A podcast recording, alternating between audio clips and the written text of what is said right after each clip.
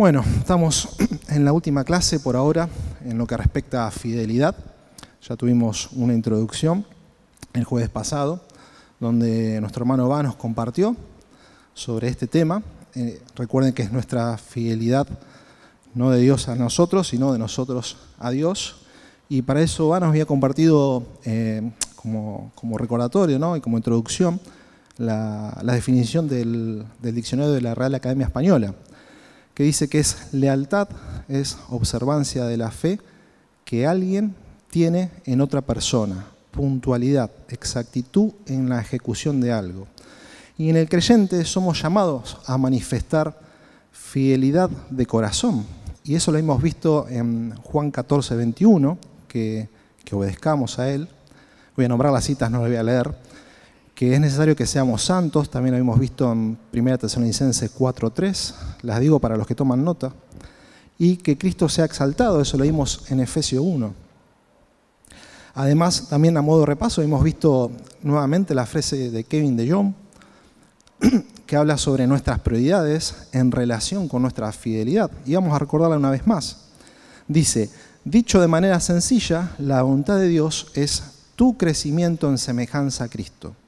Dios promete que todas las cosas trabajan para nuestro bien, para que seamos conformados a la imagen de su Hijo. Dios nunca nos garantiza salud, éxito o paz. No obstante, nos promete algo mejor. Promete hacernos amorosos, puros, humildes como Cristo.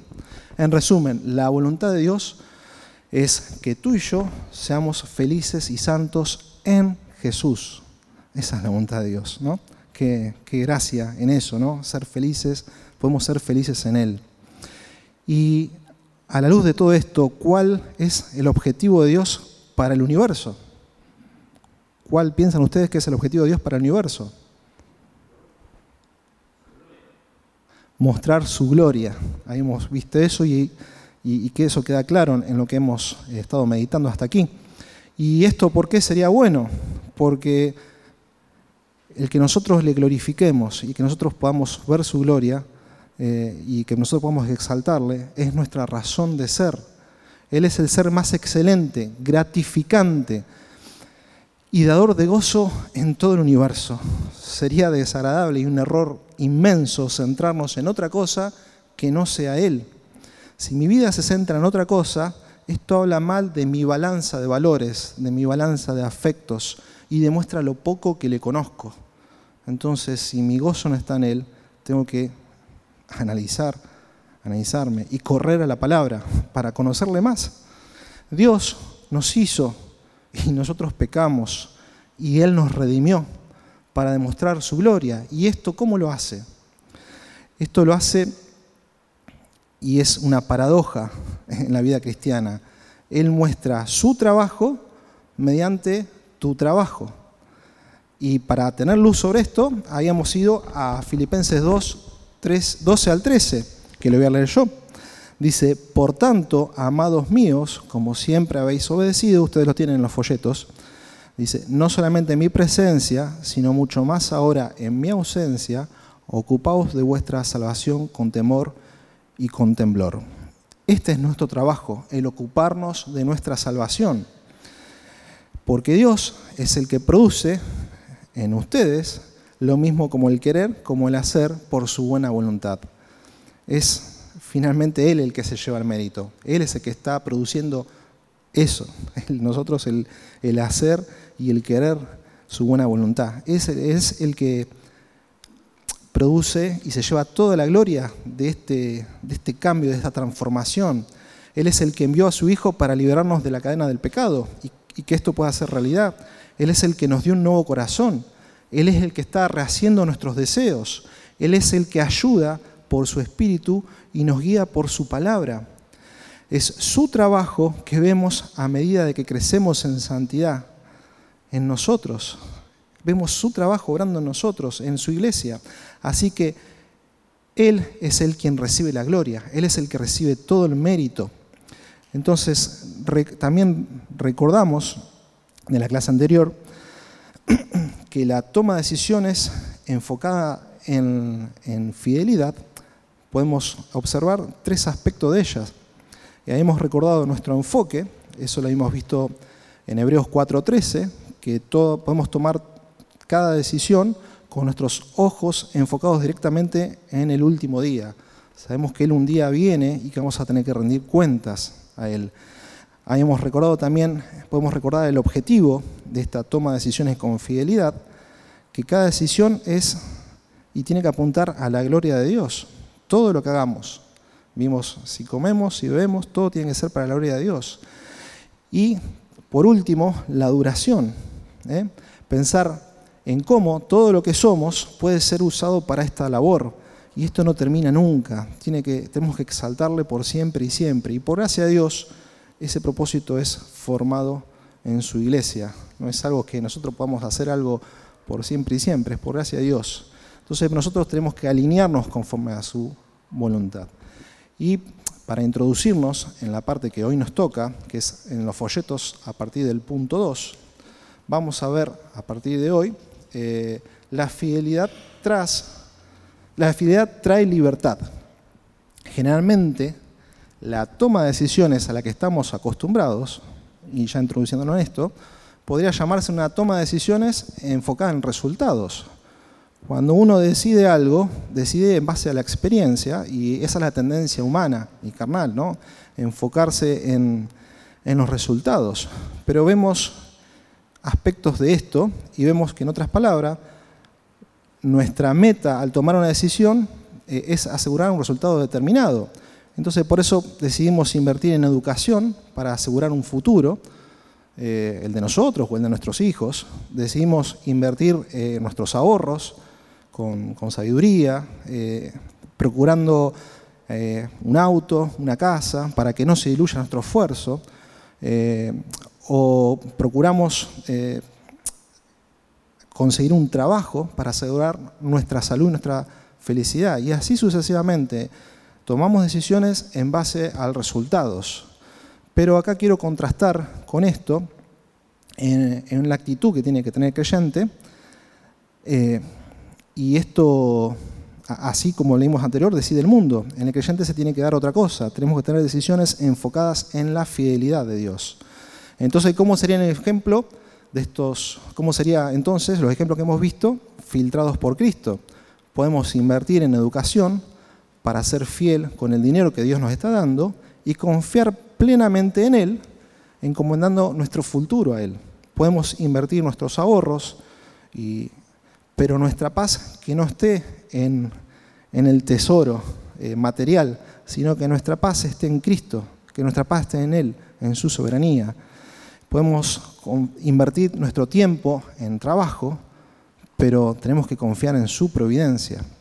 Simplemente para ir distinguiendo estas dos diferencias, de una toma de decisiones enfocadas en resultados y una toma de decisiones enfocadas en la fidelidad eh, de Cristo. Estas decisiones que nosotros podemos ver a continuación, podemos notar que en la toma de decisiones enfocada en resultados confiamos en nosotros mismos, pero en la toma de decisiones enfocada en la fidelidad confiamos en Dios para el resultado. Y como los ejemplos que, de los ahorros que di antes, digamos que podemos tomar buenas decisiones, sabias, pero sucede algo inesperado y de repente perdemos todo. El mundo nos va a ver y va a decir, uh, son, sos un fracasado, ¿Cómo, ¿cómo erraste? Pero desde la perspectiva de la fidelidad, esto aún puede estar bien. Tu decisión puede ser fiel, incluso si no funcionó como lo habíamos planeado. Aún así, esto demuestra la bondad de Dios, demuestra la bondad de Dios que te permite a Él eh, poder pasar ese momento aferrándote a Él. En la toma de decisiones enfocadas en resultado, recibimos el crédito nosotros por los buenos resultados. Pero en la toma de decisiones enfocada en la fidelidad, Dios es el que se lleva el crédito. En la toma de decisiones enfocada en los resultados, el éxito es algo que podemos ver. Pero si no sucede así, ¿ocurrió el resultado que queríamos? Puede ser que sí, puede ser que no. En la toma de decisiones enfocada en la fidelidad, las cosas son un poco más oscuras. No podemos ver cuál es el éxito hasta que lleguemos al cielo. Aunque podemos estar seguros de que si somos fieles a Dios, si estamos observando y siendo obediente a su palabra, eh, esto va a ser así. Tenemos que enfocarnos en la claridad de su escritura y seguir la claridad de sus mandamientos. ¿Por qué? Porque esto tiene trascendencia eterna, la exaltación de Dios. Y a modo de ejemplo, para ilustrar esto, pensemos en Job. ¿eh? Él no supo lo que había detrás hasta que eh, llega la eternidad. Y nosotros tampoco, pero sí podemos agradecer a Dios que lo sostuvo hasta el final en su gracia. Nuestra fidelidad debe ir en dirección a lo que realmente es bueno. Recordad lo que ya vimos en Romanos 8, 28, que dice, y sabemos que los que aman a Dios, todas las cosas le ayudan a bien. Esto es, a los que conforman a su propósito son llamados. Porque los que, a los que antes conoció, también los predestinó para que fuesen hechos conformes a la imagen de su Hijo, para que Él sea el primogénito entre muchos hermanos.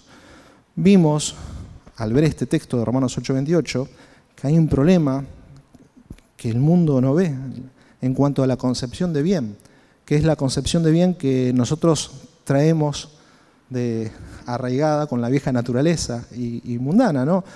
Para nosotros bien, la tendencia significa placer, paz, comodidad, prosperidad, pero acá Pablo deja en claro, en Romanos 8:28, que bien es ser transformado a la imagen y semejanza de Jesús. Es un concepto totalmente desconocido y esto cambia nuestra concepción y nuestro entendimiento de lo que es bueno. Por ello, seremos realmente bendecidos cuando nuestros esfuerzos y decisiones vayan en voluntad con esta línea, vayan voluntad, vayan alineados con, con su palabra.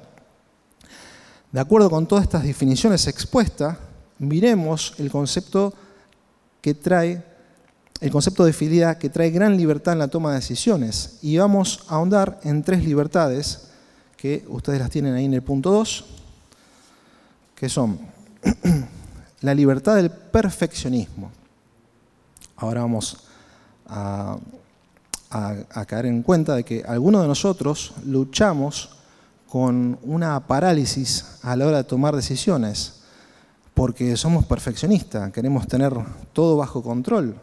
Voy a dar dos ejemplos. Eh, nuestro desafío de servir en la iglesia local. Y decimos, no, no sé, no sé si tengo el don, no sé si voy a tener el tiempo, no sé si voy a tener las fuerzas, eh, no conozco todo lo que se hace, entonces me paralizo. Y eso es un punto de vista egoísta. Lo mismo puede suceder eh, en nuestra vida personal, con, nuestras agendas. No sabemos eh, a cuál escuela ir, no sabemos si aceptar o no el trabajo, no sé si alquilar o no o comprar una propiedad.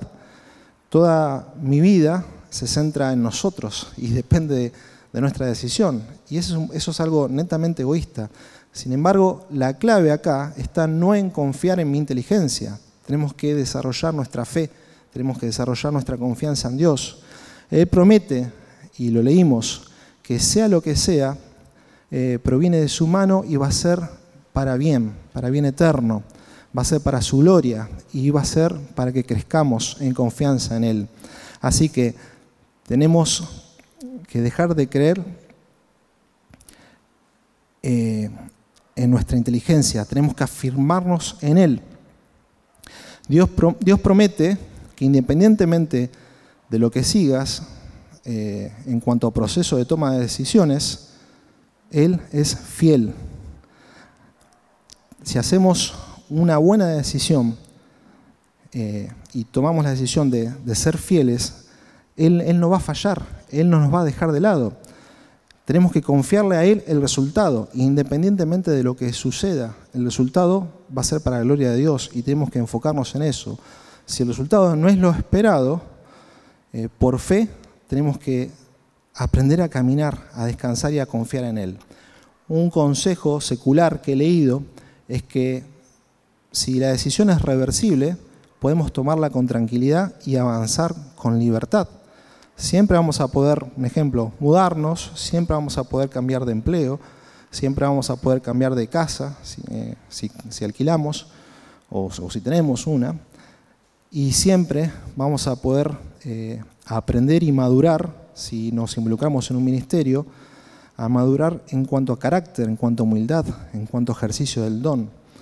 Eh, creo que este consejo es apto para todos los creyentes que confían realmente en el cuidado de Dios para, para con ellos. Esforcémonos en reunir toda la información y tomar la decisión lo más fiel que podamos y luego continuemos. No nos quedemos inmóviles, incapaces, detenidos, como plantas, porque no conocemos todo perfectamente. Tenemos que confiar en Dios. Él está al control. Él sabe qué es lo mejor y sabemos que todas las cosas a los que aman a Dios ayudan a bien. Entonces por eso me tengo que fijar si soy fiel en mi modo de tomar decisiones. Por eso me tengo que fijar si mi decisión es egoísta o es altruista, si yo busco glorificar a Dios, si yo busco andar en dependencia detrás de Él. Tu decisión demostró que Él es bueno y digno de confianza. ¿Creemos realmente en Él? Es un momento ante una circunstancia X de empezar a crecer en fe, empezar a, a desarrollar y madurar en la fe si has hecho esto, esto es lo que tenías que hacer. Esa es la confianza que podemos tener como siervos del Dios Todopoderoso y Misericordioso. Esto es en cuanto a libertad del perfeccionismo. Sigamos avanzando. En cuanto a libertad para el arrepentimiento. Es el punto B. Hay una segunda libertad relacionada que deberíamos examinar. Al haber tomado una decisión, alguno de nosotros pareciera vivir la vida mirando por encima de nuestros hombros y llenos de miedo de que hayamos tomado una decisión equivocada. Eh, si somos honestos, algunas veces ese miedo se convierte en una profecía autocumplida. Entonces, en esas ocasiones, el arrepentimiento es conducido por el miedo a la opinión de las otras personas. Vamos a decidir algo y nos preguntamos, che, nos van a mirar como que, que erramos, entonces nos quedamos paralizados. Algunas veces ese arrepentimiento es dirigido por la realidad, porque no hemos equivocado en el pasado, pero tenemos que ser honestos. Ok, está claro que tomé una decisión equivocada. Pagué de más por el auto, me equivoqué de casa al buscar alquiler, eh, me equivoqué de trabajo. ¿Cuál es la respuesta cuando esto sucede?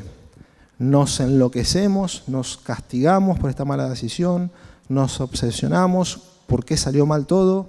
tenemos como un pájaro carpintero en nuestra cabeza autoculpándonos, tenemos que ir a la luz de la palabra.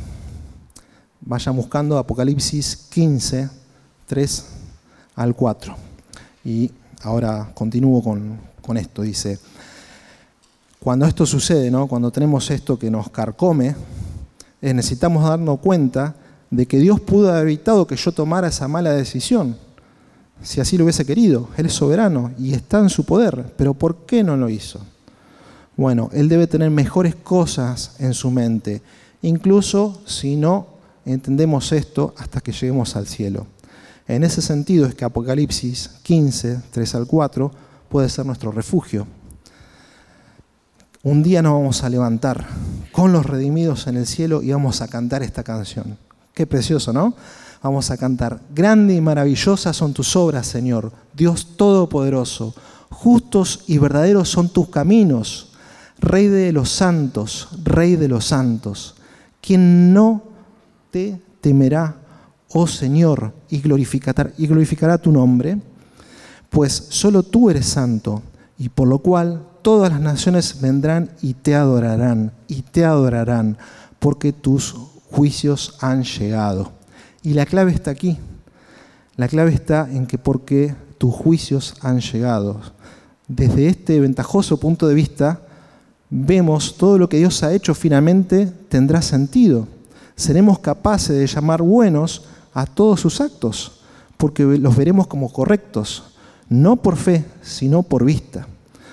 Por supuesto, es bastante probable que no haya sido fiel en la manera que tomaste esa mala decisión que todos tenemos en mente. En ese caso deberíamos arrepentirnos por la falta de fidelidad, no principalmente por la consecuencia mala de esa decisión, sino por una decisión infiel que desmiente la falta de confianza en Dios, en un Dios eminentemente digno de confianza. nunca te ha dado la más mínima razón alguna vez para desconfiar de su cuidado. Dios nunca nos dio. Podemos remontarnos desde la eternidad y hasta la eternidad. Jamás nos dio eso. Entonces tenemos que arrepentirnos si, si, dudamos de, su cuidado. No obstante, tienes que castigarte por encima de las consecuencias ¿No necesitas soportarla pacientemente como, como buen parte del plan de Dios? Cuando suceden estas cosas malas, no tenemos que autoflagelarnos por una mala decisión. Puede parecer humilde, pero en su núcleo puede parecer algo arrogante. Podemos decir, ¿por qué tomé una mala decisión? Merezco tomar buenas decisiones. No tengo por qué tomar malas decisiones. Soy una persona capaz. La toma de decisiones enfocada en la fidelidad trae libertad para el arrepentimiento. Si confiamos en la voluntad de Dios, incluso con las consecuencias malas de estas decisiones. Una mala decisión en ninguna manera niega la promesa de Romanos 8:28. Todas las cosas a los que aman a Dios ayudan a bien. Y Él va a usar todas las cosas para bien.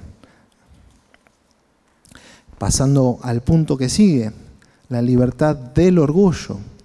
Hay una tercera libertad que un enfoque sobre la, fidelidad trae, la del orgullo. ¿Qué sucede cuando tus decisiones salen como planeaste? Cuando tu alquiler se mantiene, volviendo al mismo ejemplo, cuando tu alquiler se mantiene bajo en comparación con lo que aumenta el resto. Cuando todo va sobre ruedas, cuando el éxito nos sonríe en el trabajo, en la familia, en todo, nos podemos volver orgullosos. Podemos recordar lo que le pasó a Nabucodonosor, allá en Daniel 4, antes de ser humillado. Nabucodonosor decía, ¿no es esta la gran Babilonia que yo edifiqué para casa real con la fuerza de mi poder y para gloria de mi majestad? Podemos ser tentados así, que lo hemos hecho y ha salido bien por nuestras fuerzas pero tenemos que caer en razón y, no pensar así. Podemos recordar lo que la oración de Ana en 1 Samuel 2.7. Jehová empobrece y él enriquece, abate y enaltece. Cuando tomemos decisiones, haz que esa decisión sea fiel y encomienda el resto al Dios. Si Él bendice, alabado sea. Si Él bendice a través de tu decisión, alabado sea. Toda la sabiduría que posees fue un regalo de Dios, después de todo. Que Dios nos proteja de transformar sus regalos, esta sabiduría y esta oportunidad de tomar esa decisión, de transformarlo en algo que nos llene de orgullo. ¿Por qué? Porque nos va a separar de Él. Y yendo al último punto, la fidelidad trae responsabilidad. Toda esta charla sobre libertad y ansiedad y preocupación es exactamente lo que muchas veces necesitamos escuchar, porque no podemos controlarlo todo. O puede suceder que acaso seamos el tipo de persona eh, que seamos en extremo organizados. Tenemos el ropero en orden, todo por color, bien dobladito. Tenemos una agenda todo encasillado tipo Excel, todo cuadriculado con tiempo y hora. Podemos tener todo planeado y todo cubierto. Pero la realidad es que no podemos controlarlo todo. Y no todos somos así. Para algunos, estas tres libertades que acabo de decir nos pueden empujar a la irresponsabilidad. Y podemos pensar, entonces, ¿qué estás diciendo, Johnny? Hago un intento de pensar en el tema y después me mando, luego actúo. Total, confío en el Señor.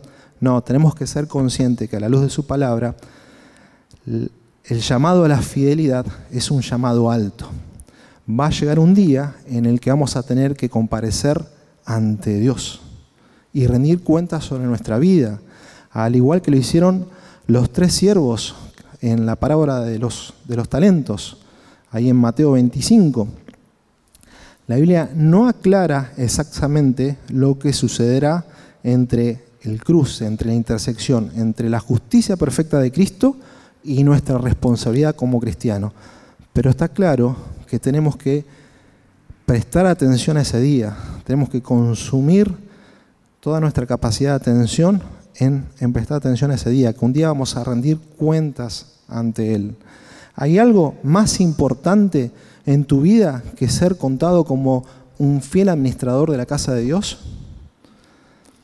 ¿Me carga más el corazón elegir bien sobre estudio, empleo, pareja, algún bien material, antes que mi amor por Dios reflejado en mi amor por lo que Él ama? O sea, me pesa más cualquier cosa terrenal, humana y del corazón que es engañoso que la agenda de, de la palabra de Cristo, que el reino. Recordemos estos pasajes. Segunda Corintios 5 al 10. Dice, porque es necesario que todos nosotros comparezcamos ante el tribunal de Cristo para que cada uno reciba según lo que haya hecho mientras estaba en cuerpo, sea bueno o sea malo. Ahí vamos a comparecer ante el Señor según lo que cargaba mi corazón, según las decisiones que tomé, si las tomé en fidelidad o no. Ahí vamos a comparecer ante Él. Entonces, ¿hay algo ligero, hay algo liviano en este tema de ser, de buscar ser fieles al Señor? No, no lo hay. Un día vamos a tener que comparecer ante, ante el Señor. Es Dios quien trabaja en nosotros. Es Dios quien recibe la gloria y por eso a través de su poder deberíamos buscar con todas nuestras fuerzas ser fieles en esta vida como sea posible. Y si fallamos, arrepentirnos y continuar procurar siendo fieles. Tenemos un texto que nos pone el norte en esto. Mateo 6:33, que dice, mas buscad primeramente el reino de Dios y su justicia, y todas estas cosas os serán añadidas tenemos el norte aquí. ¿eh? Que nuestra agenda, que nuestras decisiones busquen darle la gloria a Él. Recuerden, todo, si comemos, si, si bebemos, todo tiene que ser para exaltarle. Y quiero cerrar con este último pasaje de 2 Corintios 5, donde podemos ver dos cosas acá, muchas cosas, pero quiero enfatizar solamente dos, santificación y salvación. 2 Corintios 5, 17 al 21. Dice, de modo que si alguno está en Cristo, nueva criatura es. Las cosas viejas pasaron y aquí son hechas nuevas. En línea con esto, si estamos en Cristo somos nuevas criaturas. Tenemos que, nuestras decisiones tienen que ser en línea con esa nueva creación, en línea con Cristo. Continuamos. Y todo esto proviene de Dios, quien nos reconcilió consigo mismo por Cristo y nos dio el ministerio de la reconciliación, que Dios estaba en Cristo reconciliando al mundo, consigo al mundo, no tomándole en cuenta a los hombres sus pecados, y nos encargó a nosotros la palabra de la reconciliación. Así que somos embajadores en nombre de Cristo como si Dios rogase por medio de nosotros, os rogamos en nombre de Cristo, reconciliados con Dios. Al que no conoció pecado, por nosotros lo hizo pecado, para que nosotros fuésemos hechos justicia de Dios en él. Animamos y anunciamos esta reconciliación y lo hacemos en calidad de embajadores de Cristo. Por tanto, nuestro caminar, nuestro accionar, o sea, nuestras decisiones deben ser fieles a Cristo, a quien anunciamos y a quien oímos y oímos de Él su gracia y su perdón. ¿Cómo es mi fidelidad al conocimiento de ese reconciliados de 2 Corintios 5:20? Podemos analizar esto. Podemos analizar ¿Cómo es tu fidelidad? ¿Está madurando en relación a lo que vimos en Mateo 6:33? ¿Estamos madurando en el conocimiento del Señor? ¿Y gracias a quién estamos madurando? Podemos exaltarle. Les voy a compartir ahora estas preguntas para que podamos en los grupos de oración antes de compartir nuestros motivos de oración, la idea es que son tres preguntas, que cada uno elija una y comparta nada más que un minuto, en forma breve, meditando sobre estas preguntas.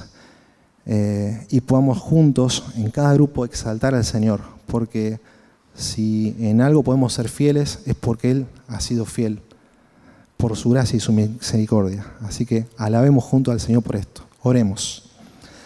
Padre, gracias, gracias por, por tu obrar, gracias por, por tu misericordia en que siendo aún pecadores, Cristo murió por nosotros.